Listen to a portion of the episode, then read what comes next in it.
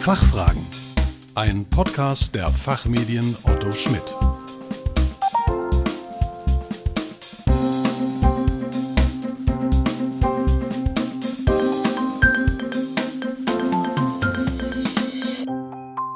Hallo und herzlich willkommen zum Expertentalk der Fachfragen. Sie hören Antworten und Handlungsvorschläge zu aktuellen Themen aus Wirtschaft, Recht und Management. Mein Name ist Kerstin Pferdmenges. Unser Thema heute Bilanzen lesen, worauf Aufsichtsräte achten sollten.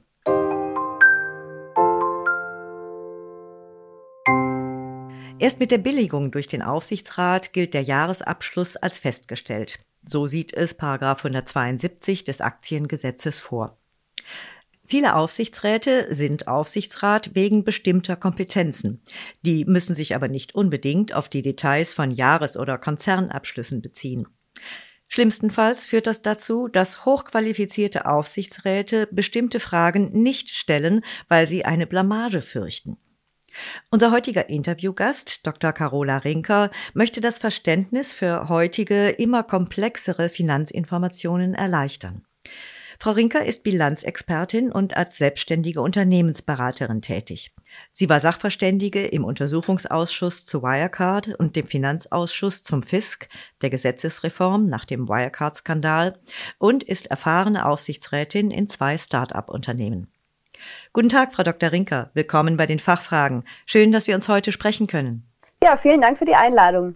Frau Dr. Rinker, wo sollten Aufsichtsräte in der Bilanz genauer hinschauen? Haben Sie vielleicht ein oder zwei konkrete Beispiele? Ja, also das erste Beispiel, wenn wir uns einmal anschauen, ja, wir haben Vermögen des Unternehmens, das über die Nutzungsdauer, also die Zeit, die sie voraussichtlich genutzt werden können, regelmäßig, also jährlich abgeschrieben werden müssen. Und wenn ich jetzt natürlich als Unternehmen, was momentan ja der Fall sein kann, meinen Gewinn möglichst hoch ausweisen will, wäre es hier eben so, dass es sein könnte, dass das Unternehmen eine möglichst lange Nutzungsdauer bevorzugt, weil je länger die Nutzungsdauer ist, desto geringer ist der Abschreibungsbetrag pro Jahr. Das heißt also, man sollte sich als Aufsichtsrat anschauen, was ist die Nutzungsdauer von neu angeschafften Vermögen des Unternehmens und ist es denn tatsächlich realistisch? Gerade wenn ich mich fachlich damit auskenne, kann ich das natürlich besser jetzt beurteilen als ich als Bilanzexpertin. Und das zweite Beispiel ist ein bisschen komplexer, aber heutzutage trifft es auf immer mehr Unternehmen zu. Und zwar, wenn wir uns vorstellen, wir haben ein forschungsintensives Unternehmen, dann haben wir in der Regel das Thema Forschungs- und Entwicklungskosten, wenn wir die Forschung selbst erbringen. Und hier ist es so, dass es darauf ankommt, erstellen wir unsere Bilanz nach der nationalen Rechnungslegungsvorschrift, dem HGB oder nach den internationalen Vorschriften nach IFRS, dann ist es so, dass je nachdem, welche Rechnungslegungsvorschrift wir anwenden, es unterschiedliche Vorschriften gibt. Das heißt, wenn wir das HGB haben, ist es so, dass wir eine Wahlmöglichkeit haben. Nach IFRS haben wir diese Wahlmöglichkeit nicht. Machen wir das Ganze vielleicht noch etwas konkreter. Stellen wir uns einmal vor, wir entwickeln ein neues Medikament.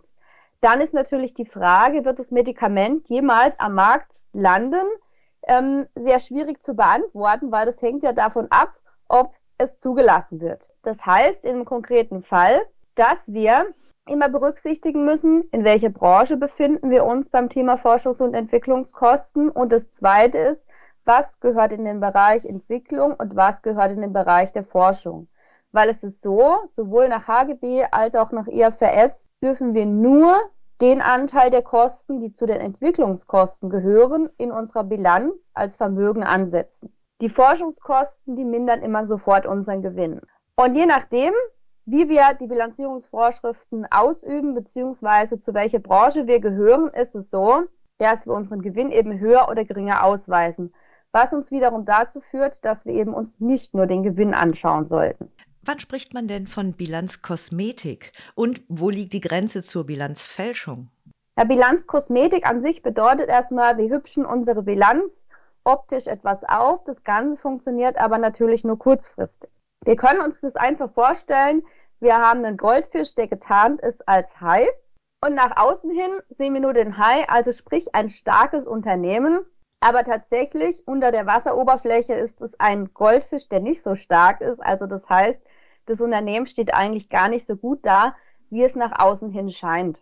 So die Grenze zur Bilanzfälschung ist dann, wenn wir gegen die geltenden Bilanzierungsvorschriften verstoßen. Machen wir auch hier ein konkretes Beispiel. Wenn wir uns einmal vorstellen, das kennt wahrscheinlich jeder, das Beispiel von Wirecard, da ging es ja um das Thema dieser Treuhandkonten. Wo wurde das in der Bilanz ausgewiesen? Wenn wir mal davon ausgehen, das Geld hat nicht existiert, dann ist es klar, Verstoß gegen die Rechnungslegungsvorschrift. Ich weise Vermögen aus, das ich tatsächlich nicht habe. Dementsprechend ganz klar Bilanzfälschung. Wenn ich jetzt aber diese Guthaben auf Treuhandkonten, so wie es Wirecard getan hat, als Liquidität ausweise, dann kann man hier natürlich sagen, das ist eine Art von Bilanzkosmetik, weil ich als Bilanzlese den Eindruck habe, ja, Liquidität, da ist sehr, sehr viel Geld im Unternehmen vorhanden. Das war ja übrigens auch zwischen Experten nicht ganz unumstritten, wo man die Guthaben auf Treuhandkonten der Bilanz ausweisen musste. Ja, Stichwort Liquidität. Wie unterscheiden sich Gewinn und die Liquidität? Ja, es gibt eine schöne amerikanische Börsenweisheit, die besagt, Gewinn ist Ansichtssache, Cashflow Tatsache. Und anhand dieser äh, möchte ich Ihnen kurz die Unterschiede der Begrifflichkeiten erklären. Ja, Gewinn ermittelt sich, indem wir rechnen Erträge minus Aufwendung. Also sprich, wir haben etwas, das unseren Gewinn erhöht, den Ertrag. Wir verkaufen beispielsweise Produkte, erzielen Umsatzerlöse. Auf der anderen Seite haben wir Materialkosten, die erfassen wir als Aufwendung. Das gibt unseren Gewinn. Das ist aber nicht automatisch gleich mit der Liquidität, die dem Unternehmen zufließt. Der Liquidität an sich oder Cashflow berechnet sich, indem wir haben Einzahlung minus Auszahlung. Sie können sich das ganz einfach vorstellen mit einer Liquiditätsbadewanne und zwar das Wasser, das reinfließt, das sind Einzahlungen, also Geld, das ins Unternehmen fließt. Und dann haben wir noch die Auszahlung, das ist das Wasser, das aus der Badewanne abfließt. Jetzt haben wir ganz klassische Beispiele, wo der Gewinn beeinflusst wird, aber nicht die Liquidität. Und zwar hatten wir das ja schon angesprochen, das Thema Abschreibung. Abschreibung mindern nur den Gewinn, führen aber nicht dazu, dass Geld aus dem Unternehmen abfließt. Beispielsweise hatten wir Uniper, der Energiekonzern, hatte im Jahr 2022 eine sehr hohe außerplanmäßige Abschreibung vorgenommen in dem Segment russische Stromerzeugung, weil man hier natürlich aufgrund des Ukraine-Kriegs annimmt, anhand verschiedener Kriterien, dass der Wert dessen gesunken ist.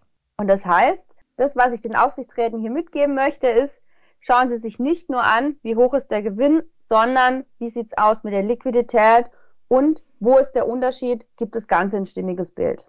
Welche Kennzahlen sind denn für die Bilanzanalyse besonders wichtig? Was denken Sie? Also es gibt ganz, ganz viele Kennzahlen und ich möchte jetzt hier auf ein, zwei branchenspezifische Kennzahlen eingehen, weil die klassischen Kennzahlen wie Eigenkapitalquote, da findet man ja hilfreiche Informationen überall.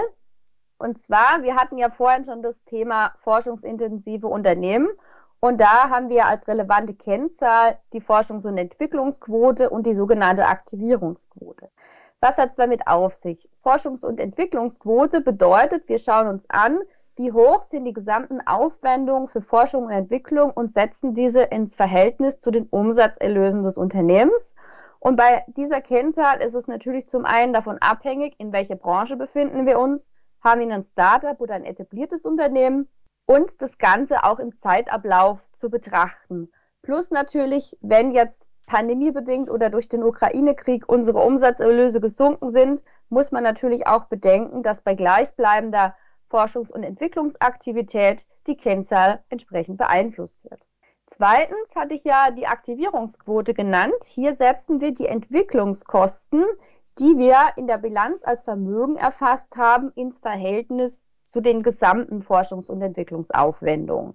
Und diese Kennzahl ist sehr stark branchenabhängig. Das heißt also, wenn man sich eine Bilanz anschaut von einem Automobilkonzern, dann wird man eine höhere Aktivierungsquote finden als bei einem Pharmaunternehmen. Woran liegt das? Das liegt einfach daran, dass man bei einem Automobilkonzern sich nur die Frage stellt, wann kommt das neue Modell und nicht kommt es. Das heißt also, in der Automobilindustrie sieht man, dass tendenziell mehr von den Entwicklungskosten als Vermögen angesetzt werden kann als beispielsweise in der Pharmaindustrie. Da haben wir diese große Unsicherheit, wird das Medikament jemals am Markt zugelassen werden? Und das ist ein entscheidendes Kriterium bei der Frage, haben wir hier Entwicklungskosten, die wir als Vermögen ansetzen können. Das heißt also, man sollte sich immer herausgreifen, aus welcher Branche ist das Unternehmen, dessen Zahlen ich mir anschaue, was sind die relevanten Kennzahlen für diese Branche. Frau Dr. Rinker, ich würde zum Schluss noch mal gerne zu den Aufsichtsräten zurückkehren. Was raten Sie Aufsichtsräten, wenn auf Ihre Fragen mit vielen Fachbegriffen geantwortet wird? Die Antwort also ganz einfach unverständlich ist. Ja, ich würde Ihnen wirklich raten, auch wenn es sicherlich nicht immer einfach ist, sich nicht einschüchtern zu lassen, weil es kann natürlich auch so sein, dass sich durch die Verwendung von vielen Fachbegriffen man denkt, ja, irgendwie sollte ich die wahrscheinlich kennen und alle meine Kollegen, die schauen so, als ob sie sie kennen würden. Da frage ich besser noch nicht mal nach. Also das heißt wirklich zu sagen, ich frage jeden Fachbegriff nach. Natürlich ist es so, dass man sich vielleicht äh, damit nicht äh, so viele Freunde macht, weil man äh, dauernd nachfragt. Aber andererseits ist es so, dass man, wenn man die Dinge eher versteht, zum einen den Gegenüber vielleicht dazu bringen kann, das etwas verständlicher zu erläutern. Auf der anderen Seite kann man eben da noch besser nachvollziehen, ist es vielleicht Absicht oder aber eben nicht. Frau Dr. Rinker, vielen Dank, dass Sie heute hier waren und uns Rede und Antwort gestanden haben. Ja, vielen, vielen Dank für die Einladung. Liebe Zuhörerinnen und Zuhörer, wenn das Thema für Sie interessant ist und Sie mehr erfahren möchten, schauen Sie doch in Frau Dr. Rinkers neues Buch Bilanzpolitik, Bilanzkosmetik, Bilanzfälschung, Gestaltungsspielräume nutzen und Manipulation erkennen. Den Link dazu finden Sie in den Show Notes. Wir hoffen, dass wir Ihnen einige Fragen beantworten konnten und dass Sie gerne zugehört haben. Vielen Dank für Ihr Interesse. Tschö und bis zum nächsten Mal.